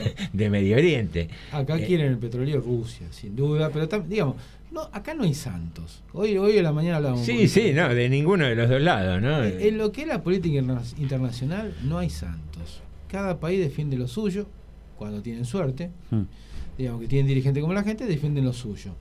Eh, y el, el tema está, bueno, entre Rusia y Ucrania, que, eh, digamos, siempre, mientras existió lo que se llamó el Pacto de Varsovia, digamos, la OTAN sigue existiendo, bueno, el área de influencia rusa llegaba hasta la frontera con Polonia y Alemania. Y el otro lado era la- de influencia norteamericana. Bueno, al caerse la Unión Soviética, los norte- norteamericanos avanzaron. Y ahora tienen misiles apuntando a Moscú a, a metros de la frontera, a la frontera polaca, por ejemplo, ¿no? Y bueno, y Ucrania entrando ahora a la OTAN, por ejemplo, y, la comunidad, y a la Unión Europea. Digamos, hay un montón de juegos ahí. Ucrania es la granja de Europa, junto con Polonia. Y, y ¿Por qué se le llama la granja de Europa? y porque es donde producen muchísimos alimentos de Europa. Y, y bueno, y, y Rusia es el- la estación de servicios, si vamos al caso, la que le suministra el petróleo y el gas. Entonces, digamos, hay toda una pelea, pero por Ucrania pasan los gasoductos.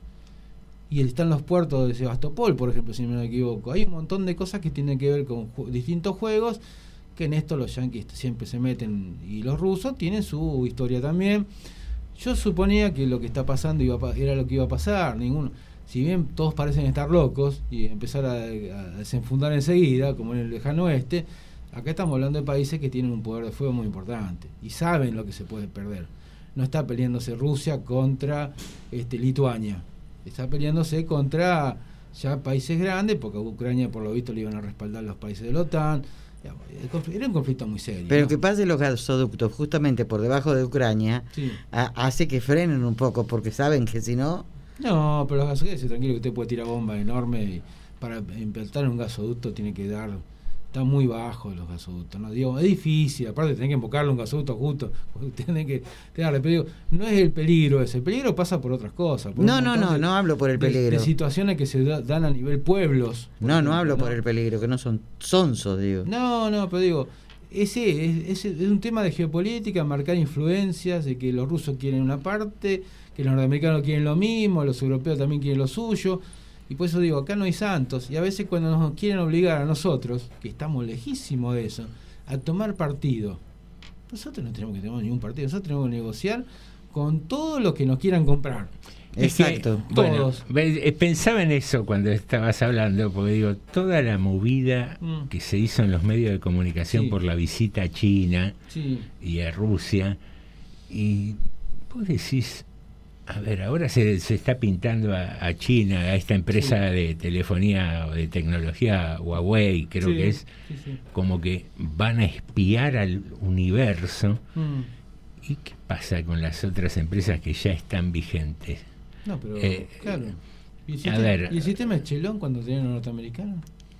Pero aparte, es que quiere, cada uno quiere cuidar su kiosco, esa es la realidad. No, no hace mucho tiempo hablaba con un chico, eh, nada, muy, muy afecto de la familia, que labura en sistema, pero a nivel internacional, viaja Mm. por todo el mundo, y me decía que con los algoritmos de compañías como Google, Sí. todas esas, pueden saber 10 veces más que los servicios de información de cualquier país, digamos Ujú, Sí, sí. eh, con los servicios de inteligencia de cualquier país, por, por, por lo que vos buscás en cada computadora, Tal saben si, estás enfermo, si no estás enfermo, si querés comprar, no querés comprar, tenés consumos, no tenés consumo.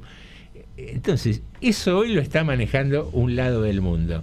Eh, ahora te pintan al otro lado como el cuco, cuando están haciendo exactamente lo mismo. Sí, Ujú. sí, sí, sí. Ahora fíjense que ustedes buscan algo y le aparece 800 publicidades de lo mismo.